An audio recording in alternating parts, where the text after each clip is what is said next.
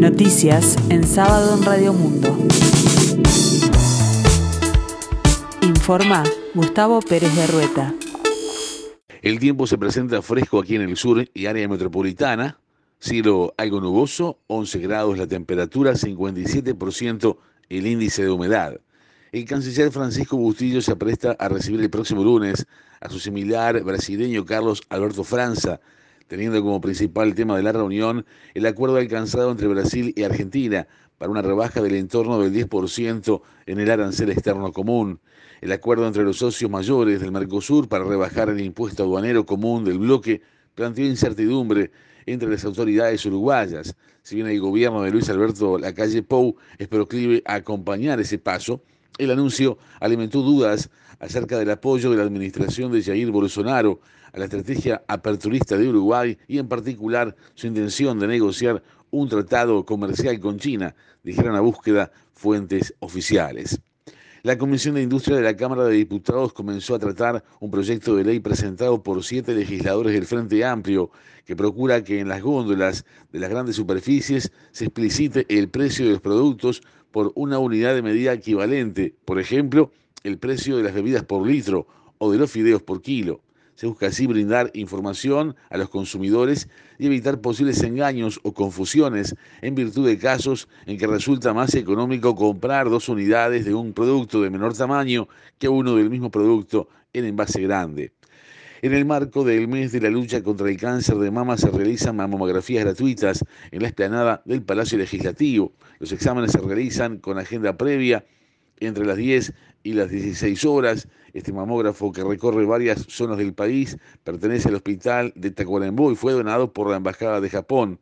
El presidente de ACE, Leonardo Cipriani, recordó que con la pandemia muchos estudios se habían relegado, entre ellos las mamografías precisamente. Sin embargo, señaló que al momento se está en los niveles prepandemia, es decir, se alcanzó el mismo nivel de exámenes diarios que había antes del coronavirus. Incluso dijo que este mes se espera superar esa cifra con más de 3.000 mamografías realizadas.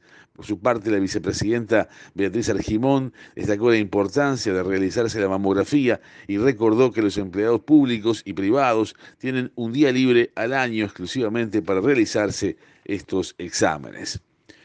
Este fin de semana se inicia la sexta fecha del torneo clausura, con Nacional jugando en su casa este sábado y Peñarol de visitante el domingo en el Estadio Domingo Burgueño de Maldonado. River Plate y Sudamérica inaugurarán la fecha a las 10 horas 30 minutos, luego se enfrentarán Montevideo City Torque con rentistas a las 12.45.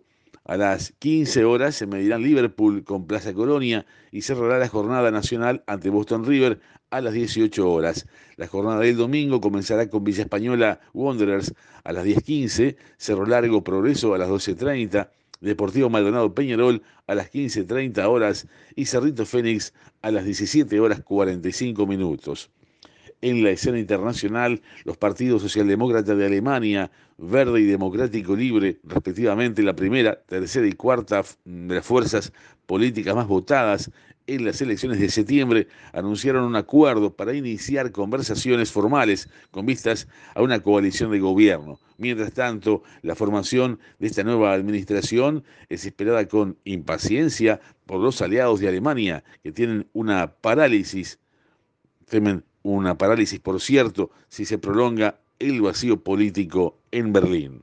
El tiempo continúa fresco aquí en el sur y área metropolitana, cielo algo nuboso, 11 grados la temperatura, 57% el índice de humedad. Para el resto de la jornada se prevé cielo claro y algo nuboso. Más noticias en sábado en 60 minutos.